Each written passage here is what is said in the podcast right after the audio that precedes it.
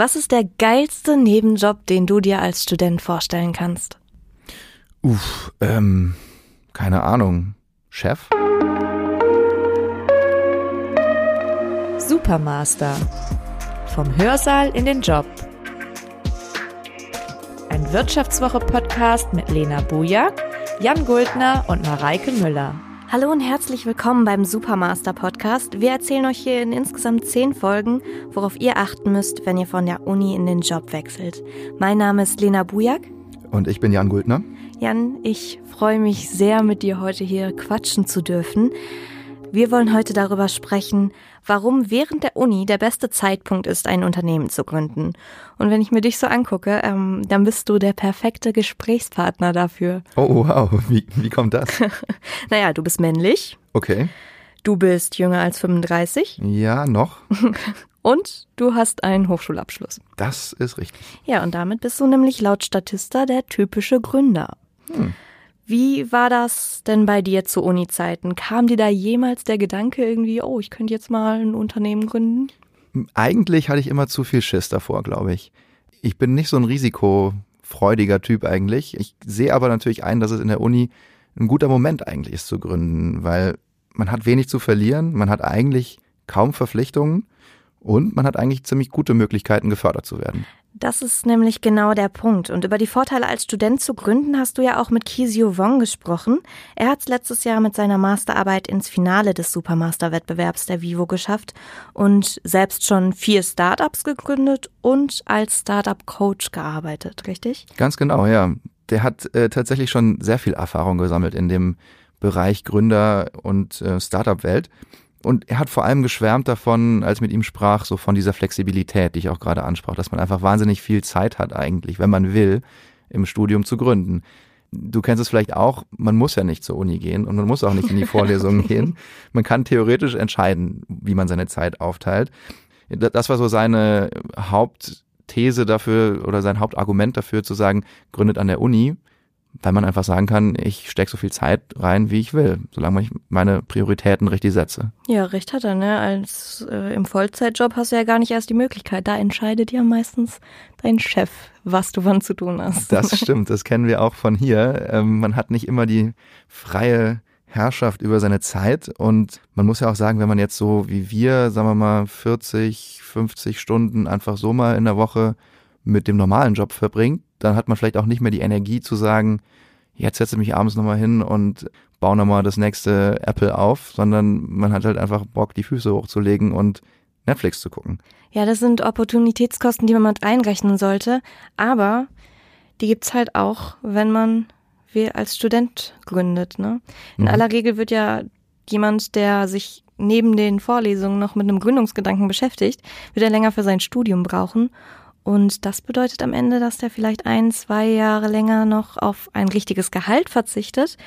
Und am Ende fällt das natürlich dann von den Berufsjahren weg, von den späteren Berufsjahren, wo man im Endeffekt theoretisch mehr verdienen würde. Absolut, ja, das sagte Kesio auch. Also es ist tatsächlich ein Problem, oder was heißt ein Problem? Man muss es halt wissen.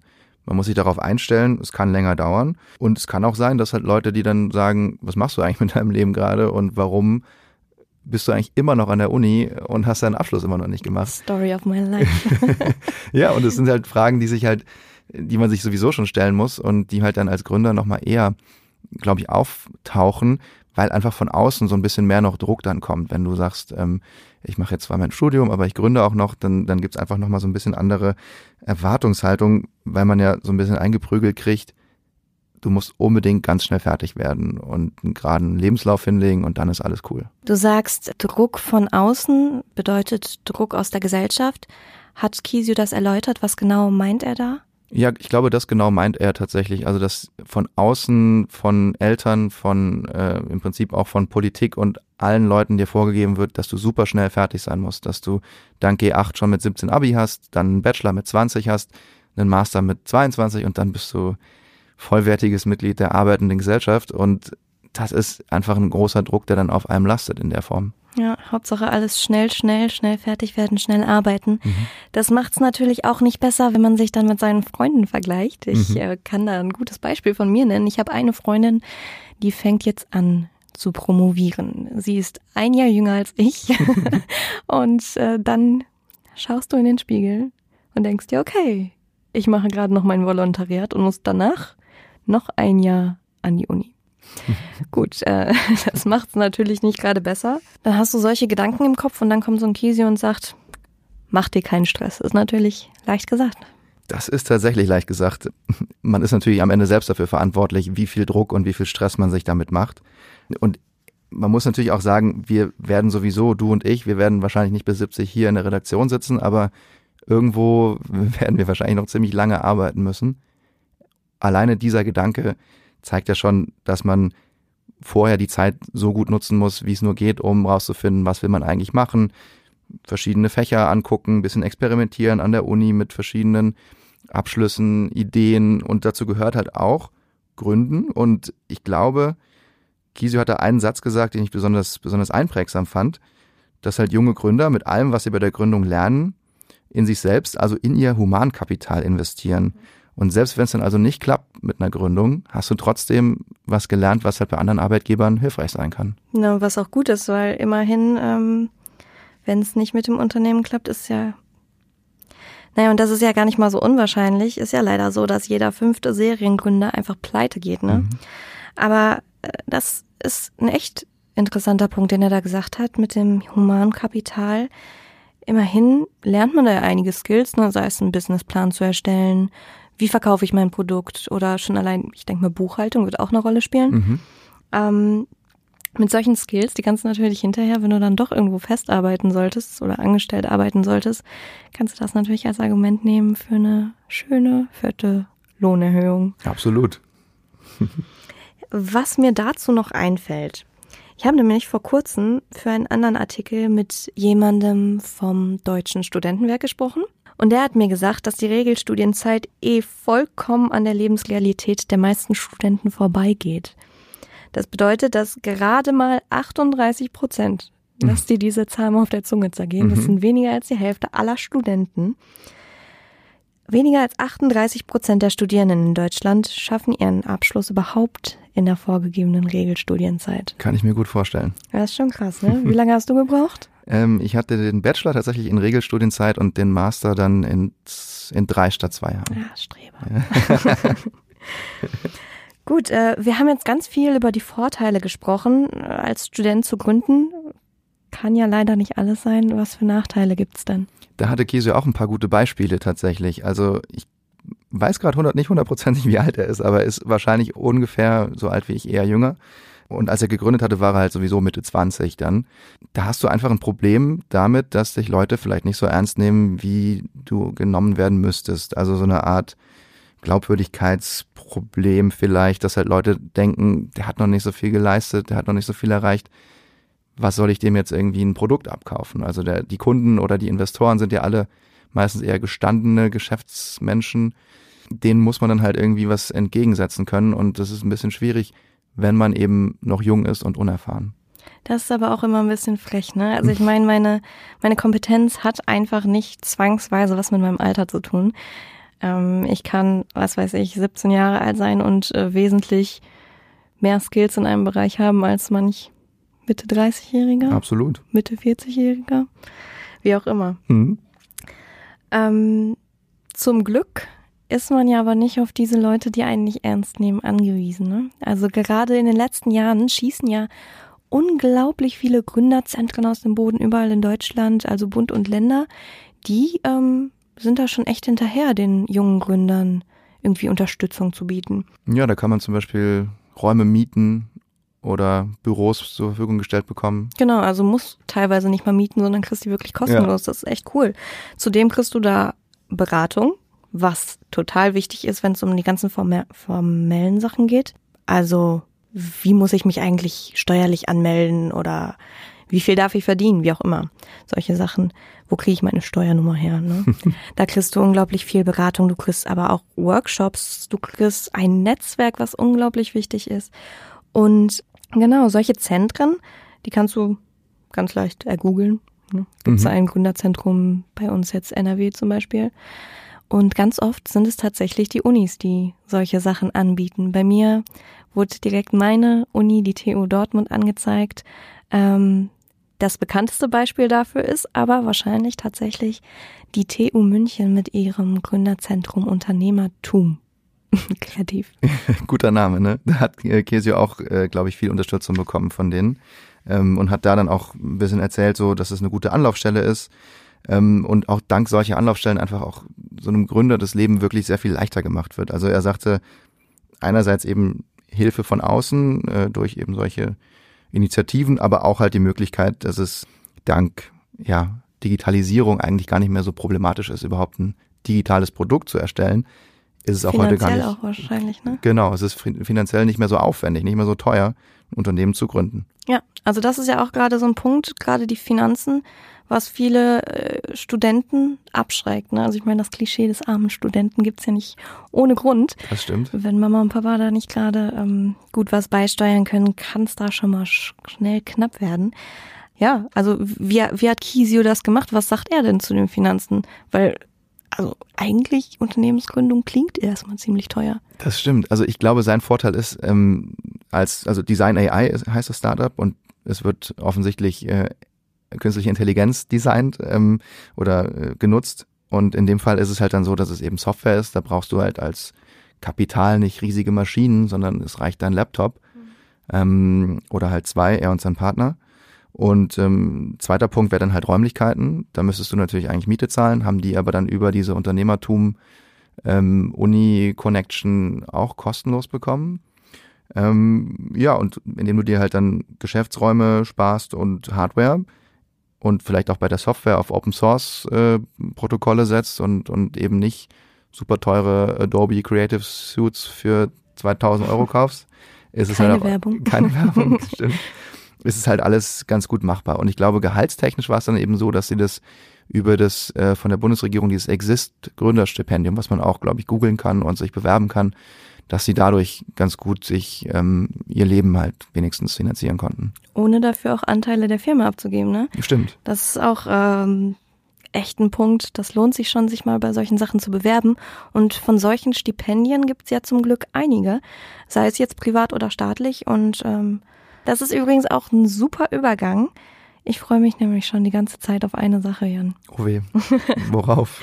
ich habe nämlich ein kleines Gedankenexperiment vorbereitet. Das schaffe ich. Gut, schließ mal die Augen. Und dann beam dich mal gedanklich ein paar Jahre zurück. Du bist wieder an der Uni, du bist wieder Student. Nicht anfangen ja. zu weinen. und plötzlich kommt einer vorbei und drückt dir 100.000 Euro in die Hand. Ja, die nehme ich und renn weg. ja, da gibt's mit Sicherheit einen Haken. Du musst nämlich dafür dein Studium abbrechen. Uff. Würdest du es tun? Ich, ah, ich glaube nicht. Ich glaube, das wäre mir, also 100.000 Euro ist ja schon viel Geld. Aber irgendwie ist es jetzt nicht, wie man vielleicht, ich weiß nicht, ob ihr den Film Social Network gesehen habt, das ist nicht Fuck You Money. also man muss ja trotzdem noch arbeiten gehen für 100.000. Und ich glaube, das wäre es mir nicht wert, dann mein Studium einfach hinzuwerfen. Mhm. Weißt du, warum ich frage? Hm, ich vermute auch, äh, Verweis auf das Social Network ähm, Peter Thiel Stipendium. Genau. Ja? Sagt dir also was, ja? Ja, das kenne ich. Ja, willst du es erklären? Ähm, es geht darum, dass der Investor Peter Thiel, ähm, der auch bei Facebook mit involviert war und der, glaube ich, von Justin Timberlake in dem Film gespielt wird, dass der jedes Jahr junge Leute auswählt, die studieren ähm, und denen dann sagt, hier, unmoralisches Angebot, 100.000 Dollar, werf alles hin, ciao, Uni und mach irgendwas Geiles. Irgendwie gründe, erfinde was, mach was damit. Genau, also im Prinzip spornt dieses Stipendium Studenten an zu gründen. Mhm. Passt mhm. also ganz gut hier in unsere Sendung. Für alle, die Peter Thiel vielleicht nicht kennen, du hast es kurz schon erwähnt, der war ähm, einer der ersten Facebook-Kapitalgeber und hat zusammen mit Elon Musk und ähm, Max Levchin den Online-Bezahldienst PayPal gegründet. Der hat also eine Menge Kohle Absolut, ja. Und scheinbar hat er irgendwie auch, weiß er nicht so richtig, was er damit tun soll, außer es jungen Leuten hinterher zu werfen, oder? Ja, ich habe mich auch gefragt, warum der das eigentlich macht. Und deshalb habe ich mal mit unserem Kollegen Julian Heißler gesprochen. Der sitzt für die Wirtschaftswoche nämlich in den USA und hat mit zehn dieser Stipendiaten äh, sich getroffen und sich generell mit diesem wirklich kuriosen Stipendium auseinandergesetzt. Er hat mir erzählt, dass Thiel ziemlich wenig von diesem Universitätssystem in den USA hält, mhm. hat es sogar mal als, ähm, als parasitär bezeichnet. Das ist schon eine harte Nummer, würde ich sagen. Und er hat mir auch noch generell die Motivation des Milliardärs erklärt. Den größeren Punkt, den Thiel damit machen will, dass Uni sich eigentlich nicht lohnt, ich finde, den kann man bei der Auswahl der Stipendiaten eigentlich nicht machen. Okay, und was meint er damit? Naja, also dazu musst du wissen, dass jedes Jahr tausende Bewerbungen da bei dieser Stiftung eingehen und davon werden nur 20 bis 30 genommen. Und die, die genommen werden, sind meistens noch Elite-Studenten. Also mhm. Harvard, Yale, keine Ahnung. Mhm. Das sind also echt hochbegabte junge Leute, ne? Um irgendwie mal zu begreifen, was dieses hochbegabt eigentlich bedeutet, habe ich Julian mal nach ähm, einem Stipendiaten gefragt, der ihm besonders im Gedächtnis geblieben ist und dem ist direkt eine eingefallen, nämlich Catherine Ray. Mhm. Die junge Frau ist 22 und hat auf Julians Anfrage, ne, also hat ihr auf Englisch eine Mail geschrieben mhm. und sie hat auf perfektem Deutsch geantwortet. Nebenbei bringt sie sich noch Russisch bei und ähm, ja, ihren ersten Bachelorabschluss hatte sie als Teenager in ähm, Moment, da muss ich spicken, in computergestützter Physik. Mhm. Ich habe nicht mal eine Vorstellung, was das ist. Ich leider auch nicht. Ja, danach hat sie nochmal Robotik studiert und beim Peter Thiel Stipendium hat sie sich dann mit einem robotergestützten Rollstuhl beworben. Ziemlich beeindruckend. Ja, also da weißt du schon, mit wem du da konkurrierst, wenn du dich da bewirbst. das ist es nämlich. Deshalb sagt Julian, du kannst das nicht von diesem Stipendium, kannst du diese Aussage nicht treffen, dass Uni keinen Sinn macht. So. Mhm. Ja. Und wie kommen diese Leute, die echt wahnsinnig gut qualifiziert sind, die wahrscheinlich auf einem auf einer Laufbahn sind, wo sie am Ende mindestens 100.000 Euro im Jahr verdienen wahrscheinlich, wenn die Harvard-Absolventen sind oder was auch immer für Elite-Schulen die besuchen. Wie kommt man dann darauf zu sagen, ja, okay, ich werfe das jetzt alles hin, scheiß drauf, ich gehe in Silicon Valley für 100.000 Dollar, wo man ja auch denkt, 100.000 Dollar im Silicon Valley klingt jetzt auch nicht so irre viel wenn man mal guckt, wie diese Leute in San Francisco oder so alle wohnen, das ist doch super teuer da. Ja, also es ist tatsächlich nicht so viel. Die Studenten bzw. die Stipendiaten, die witzeln auch immer, dass das gerade mal für Room and Ramen reicht, also im Prinzip die Miete und eine billige Nudelsuppe. Zum einen bekommen die dadurch aber Zugang zu diesem unglaublich wertvollen Netzwerk von Peter Thiel.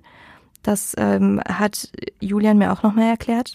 Das Geld hilft so ein bisschen, macht so den Start ein bisschen leichter, aber das Netzwerk ist halt unschlagbar. Also Peter Thiel ist halt seit Jahrzehnten offensichtlich im Silicon Valley und in der US-Wirtschaft oder weltweit gut verdrahtet. Es gibt regelmäßige Treffen mit den ehemaligen Stipendiaten und mit dem Netzwerk Leute, die quasi mit der Stiftung, mit der Thiel-Stiftung äh, in Verbindung stehen, die mit Thiel selbst in Verbindung stehen die den jungen Leuten dann Tipps geben, die sie an die Hand geben. Das heißt, wenn sie eine Frage haben zu irgendeinem Projekt oder zu irgendeinem Schritt, den sie in ihrer Firma als nächstes gehen wollen und nicht wissen, wie das geht, dann haben sie genug Ansprechpartner, die ihnen dabei helfen, sie weiterzubringen.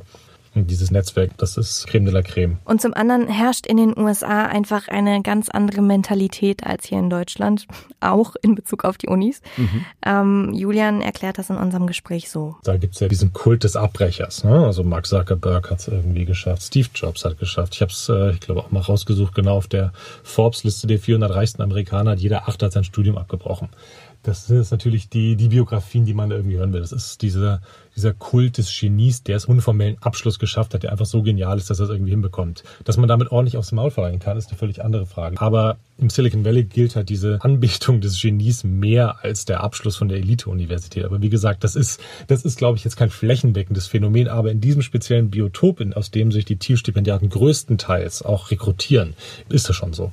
Und für solche Glücksfälle muss man ehrlicherweise auch noch nicht mal nach Amerika gucken. Die gibt's halt auch in Deutschland vor unserer eigenen Haustür. Wenn du zum Beispiel Miriam Wohlfahrt anschaust, die RatePay gegründet hat, hat, soweit ich das recherchieren konnte, auch keinen Uni-Abschluss. Genau. Tarek Müller, der ja ziemlich bekannt ist mittlerweile als Gründer von About You, dem Online-Shop, hat auch keinen Uni-Abschluss. Ja. Ja, das gibt's tatsächlich, aber es ist natürlich eben auch das, was du gerade sagtest, ein Glücksfall. Julian hat dazu auch ein paar Zahlen recherchiert und ich bin mir ziemlich sicher, dass die sich auch auf Deutschland übertragen lassen. Studienabbrecher verdienen im Schnitt 21.000 Dollar weniger im Jahr als Leute mit einem Abschluss. Das Arbeitslosigkeitsrisiko ab im Alter von 25 ist deutlich höher.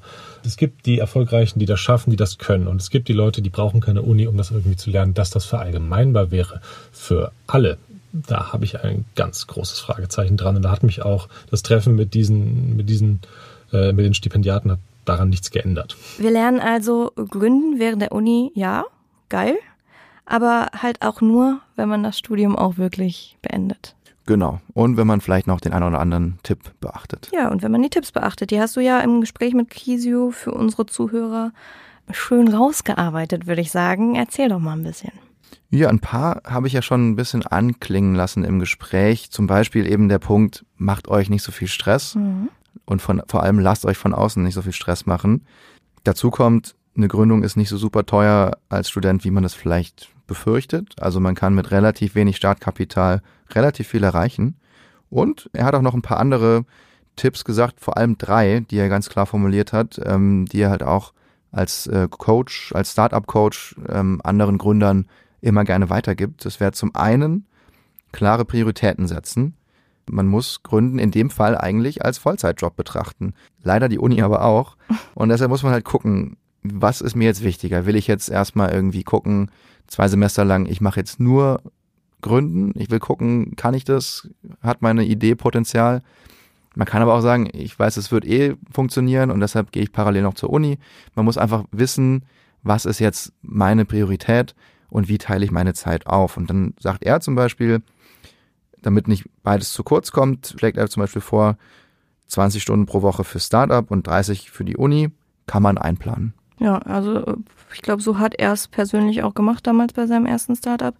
Ist machbar, würde ich sagen. Ne? Ja. 50 Stunden Workload, das sollte man, man, hinkriegen, hin, ja. wenn man mit dem Herzen dabei ist natürlich. Mhm. Was ist denn Nummer zwei? Zweiter Punkt war bei ihm, sprich mit Gleichgesinnten. Also, dass du nicht denkst, du bist der einzige Mensch mit einer super geilen Idee und du darfst sie auf gar keinen Fall irgendwem erzählen, sonst wird die sofort geklaut und es gibt zehn Unternehmen, die das gleiche dann plötzlich machen, sondern genau das Gegenteil. Also geh raus, sprich mit Leuten über deine Idee. Keine Angst davor, dass irgendwer dann sagt, das klaue ich dir jetzt sofort und äh, mach's besser.